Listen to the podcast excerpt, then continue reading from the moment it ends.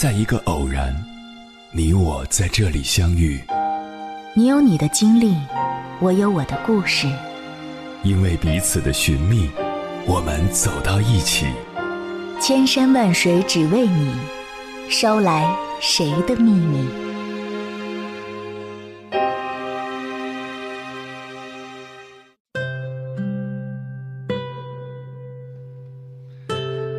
欢迎回来，各位夜行者。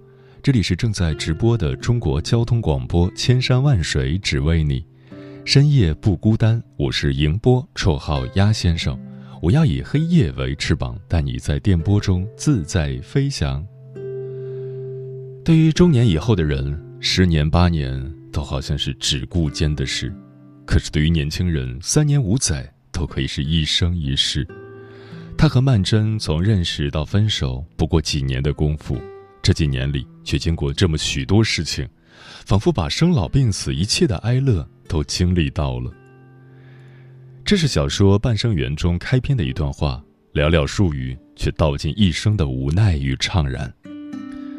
爱情是人类永恒不变的主题，琼瑶笔下的爱情缠绵悱恻，三毛笔下的爱情天真简单，只有张爱玲将爱情写得如此冷静。却又叫人荡气回肠、潸然泪下。但凡读过这部小说的人，都不会忘记，多年之后，曼桢与世钧在上海的街头相遇时，曼桢对世钧说的那句话：“世钧，我们回不去了。”十八年，多少春秋轮回，多少昼夜更替，经历过那么多苦难之后，再次见到你，我的爱人，我该以怎样的姿态问候你？十八年曾是翩翩少年的你，已为人夫为人父，而我亦是一个孩子的母亲。即使我们还深爱，我也只能捂住自己滴血的心，说一句：“我们回不去了吧。”曼桢和世钧的爱情故事，令多少人读完之后心中还隐隐作痛，像是一个总也愈合不了的伤口。没有人能说得清楚，究竟是谁是哪件事。造成了他们最后的悲剧。那个时代，那个社会，那些想努力抓住自己幸福的人，任何一个细微的人事物，都有可能成为这场悲剧的因由。曼桢一生凄惨，深情而不得，与自己不爱之人生下孩子。世钧把爱人葬在心底，娶了石翠芝。曼璐。风华已逝，嫁与祝鸿才，却被薄情以待。为了留住丈夫的心，不惜葬送掉妹妹一生的幸福，最后也不得善终。祝鸿才机关算尽，却也没能赢得曼桢一丝一毫的爱。这些人哪一个不是一场悲剧？也许，这就是人生，要么得不到，要么已失去。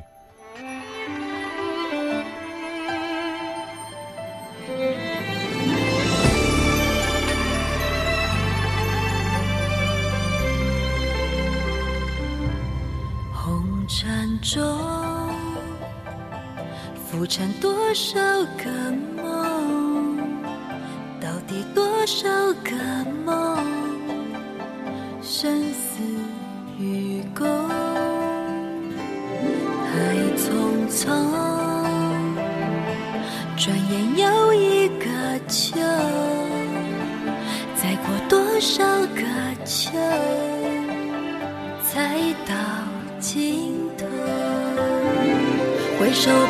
半生如梦，何处停留？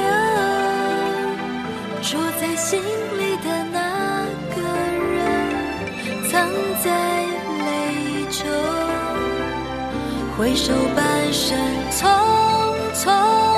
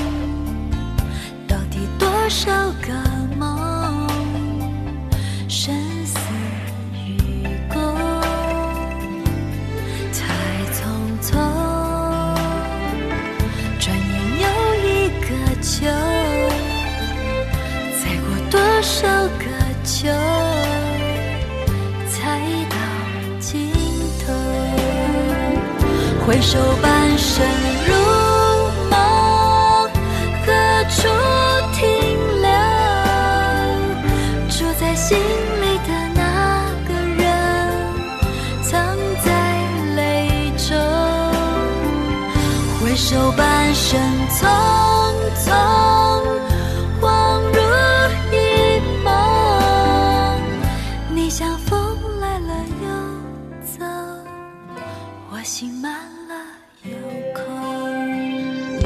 回首半生匆匆，恍如一梦。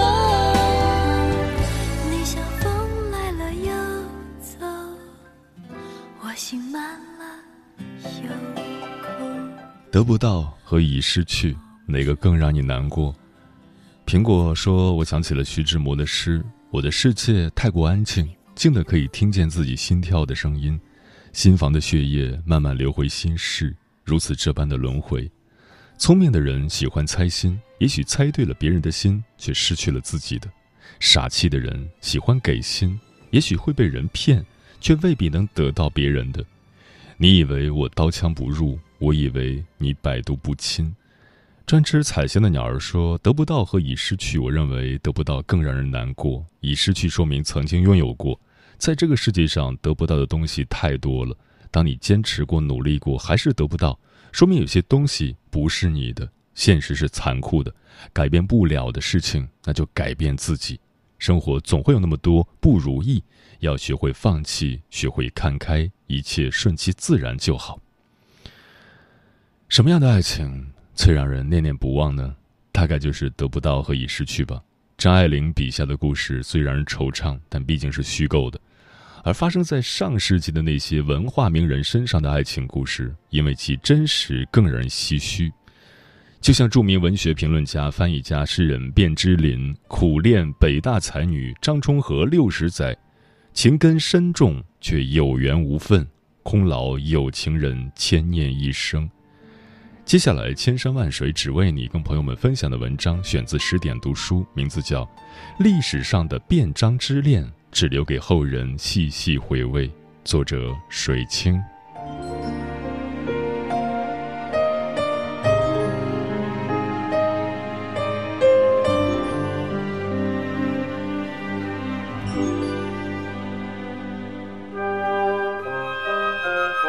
有人曾向张充和询问变章之恋的始末，张充和回应道：“说苦恋有点勉强，我完全没有和他恋过，所以谈不上苦与不苦。”看当时的月亮。一九二九年，卞之琳考入北大外语系后开始写诗，那时他颇有抱负，表示自己的诗作绝不局限于脂粉气息的私生活。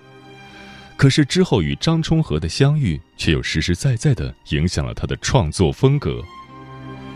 张德芬曾说：“人与人之间常常是彼此吞噬的关系，如果我不够硬，就很容易被他人吞噬。”在卞之琳和张充和之间，很显然，张充和的气场、他的人格魅力，举重若轻地吞噬了卞之琳，影响了他一生。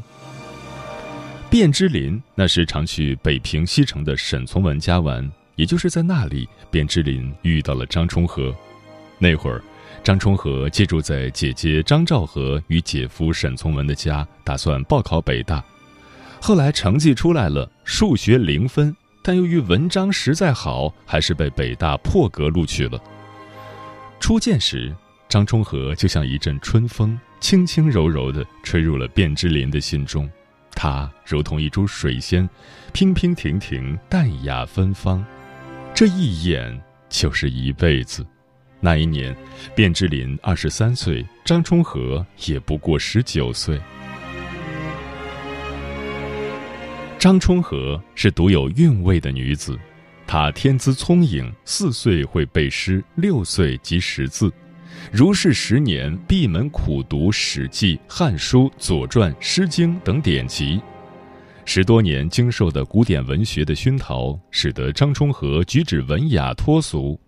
他工诗词，善丹青，通音律，尤其擅长书法和昆曲。但他写字是只管写字，唱曲也是只管唱曲，名和利他都不萦于怀。张充和曾请人刻过一方印，文曰：“一生爱好是天然。”拥有真性情的他。只是单纯的喜欢在艺术的世界里纵情游弋而已。正是这一份杂糅了清雅和率真的独特气质，深深吸引了卞之琳。彼此相处久了，卞之琳发现了张充和更为生动活泼、有趣的一面。他极为健谈，看问题一针见血，平日里有促狭淘气。渐渐的，这位灵魂别有洞天的女子的影子已在卞之琳的心中挥之不去了。卞之琳沉静内敛、敏感寡言，而张充和的俏皮简白又实实在在地戳中了他的心。都是一样的青葱年华，张充和与巴金、靳乙、卞之琳等喜欢文艺的年轻人常玩在一起，玩的迟了。男生们会送女生回家，那时的融融月色，那时的盈盈笑语，深深铭刻在卞之琳的心中，一辈子都难以拂去。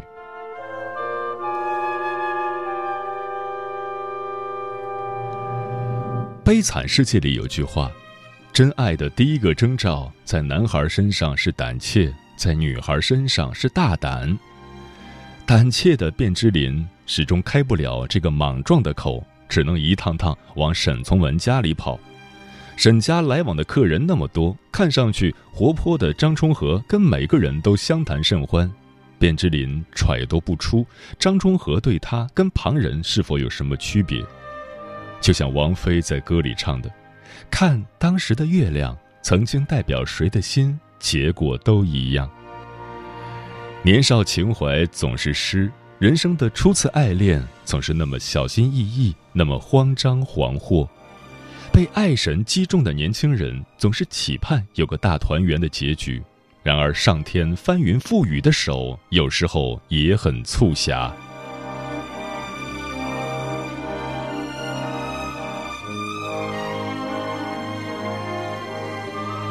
爱是想触碰又缩回的手。思来想去，卞之琳只能把绵密的情感枝枝叶叶编入诗中，寄给张充和。这年十月，卞之琳写了首诗送给心中的女神。诗中的男人倾慕着一位女子，却又不敢表白，只能远远的偷偷看她，只敢在梦中大胆追寻她的踪迹。这首诗就是有名的《断章》。你站在桥上看风景。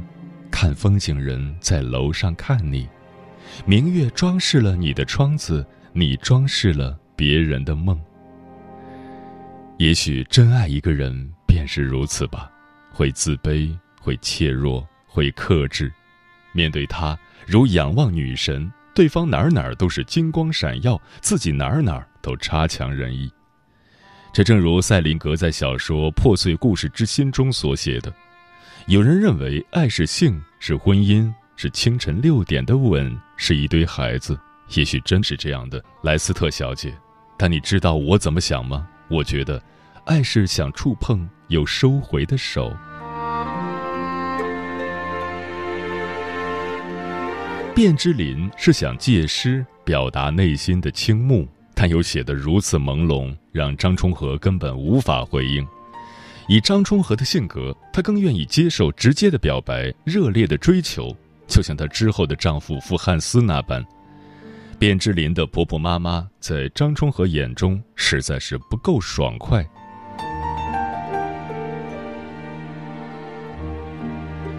一九三五年底，张充和因患肺结核辍学，回苏州老家养病。一九三六年秋，卞母去世。卞之琳办完丧事后，就跑到苏州与张充和见面。张充和陪他游览苏州的名胜古迹，略尽地主之谊。他们游览名山，看万山红遍，层林尽染；他们散步园林，听鸟声上下，小溪潺潺。这大概是卞之琳跟女神最亲近的一次，他内心装满了盛大的欢喜。他开始做起了好梦，开始私下深切感受这方面的悲欢，却又在希望中预感到无望，预感到这还是不会开花结果。爱情这东西很是奇妙，不是努力就可以成功的，甚至有时候越是心心念念，对方就离得越远。爱与哀愁在世人心中激荡。一九三七年，卞之琳把自己的诗编成了装饰集，赠予张充和，扉页上写着“献给张充和”，其意不言自明。诗人恨不得把世间最美的东西都献给女神。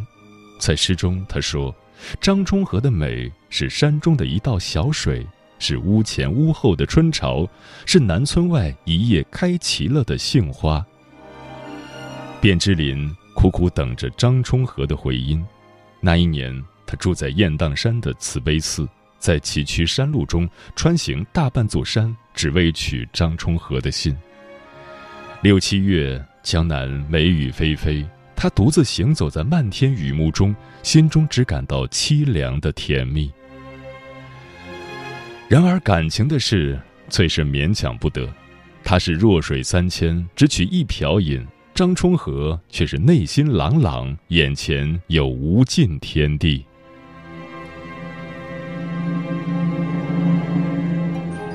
一九四七年，卞之琳准备去牛津大学上学。他来到苏州小住，并与张充和话别。一起走到巷口之后，张充和便转身离去。卞之琳兀自站立在江南烟雨中，凝望着张充和的背影，心中的他如同一株深谷幽兰，如此美丽，却又如此遥远。他与她之间似乎永远隔着厚障壁，谁也无法向前迈出一步。这一步是如此艰难，无法移动丝毫。无论是过去、现在，还是将来，世间最遥远的距离，不过是最爱的人身在咫尺，却说不出“我爱你”。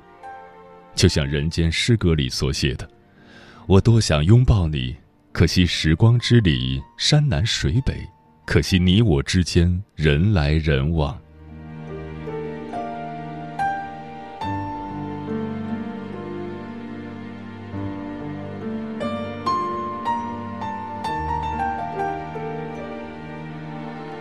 时光一逝永不回，往事只能回味。等到卞之琳再次回到苏州的时候，张充和早已有了意中人，他与美国人傅汉斯一见如故，八个月后便结了婚。一九四九年一月，张充和随丈夫远赴重洋，移居美国。赴美后，他先后在哈佛、耶鲁等大学执教，传授昆曲和书法。又倡议昆曲爱好者成立了海外昆曲社，时人赞之为西方世界中的东方风雅守夜人。一九五三年，一个秋风萧瑟的晚上，卞之琳因工作之故再次来到九如巷张家。张家他自然是轻车熟路，但那个心上人早已不在此处。张家人是理解他的。特意把卞之琳安排到张充和曾经独住的楼室。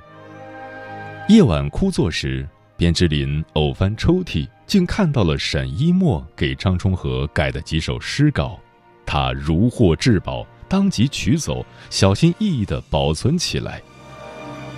爱一个人，是连任何细枝末节都要妥帖珍藏的。见字如面，那时他们分别已有五年之久。这个世界已发生了翻天覆地的改变，只有张充和的字还安安静静地躺在那里，等待着时光凝滞，甚至倒回，真是惆怅旧欢如梦啊！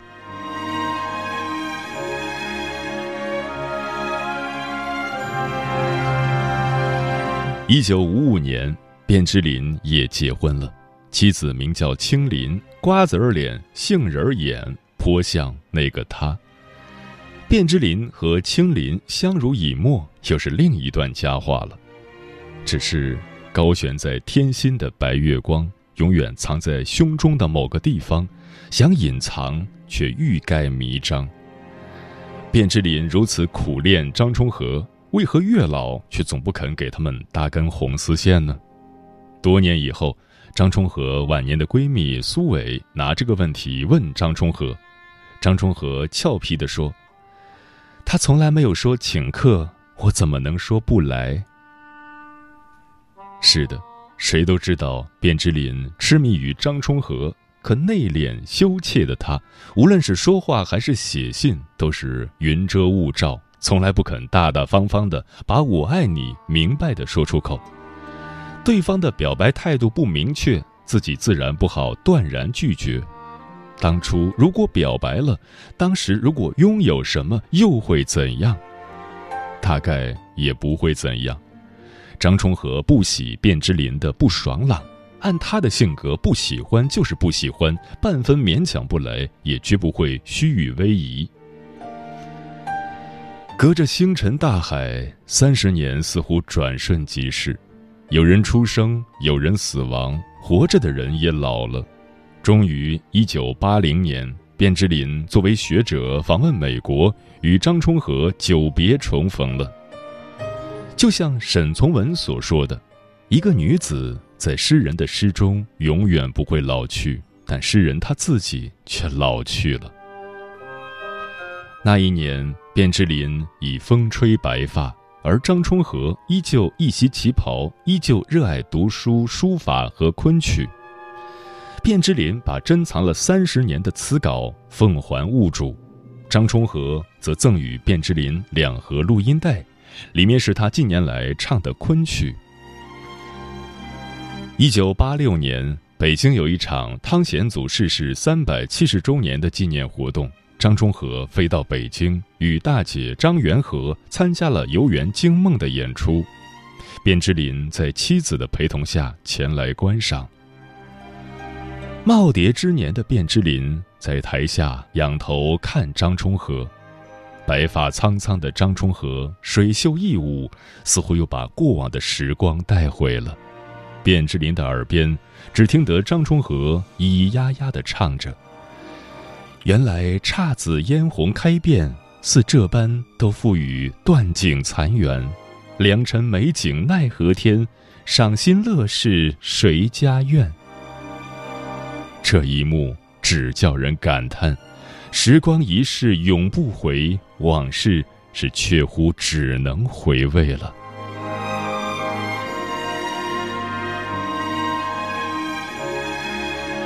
北京一别之后。两人就再也没有见面。二零零零年，卞之琳溘然长逝。去世前的某个黄昏，他还在听着张充和送他的录音带。也许，他想起那一夜北平的融融月色，张充和俏皮的欢颜；也许，他想起那天与张充和在巷口的挥手再见；也许，还有他为张充和写过的诗，张充和清亮的唱腔。以及初见时张充和轻轻的笑靥，卞之琳就这样一辈子含蓄而婉约的爱着张充和，用时光刻成了乌纱痣，嵌在了心口最柔软的地方。二零一五年，张充和在美国去世，享年一百零二岁。那么多的故事已渐渐消散在历史的风尘里。只留给后人细细回味。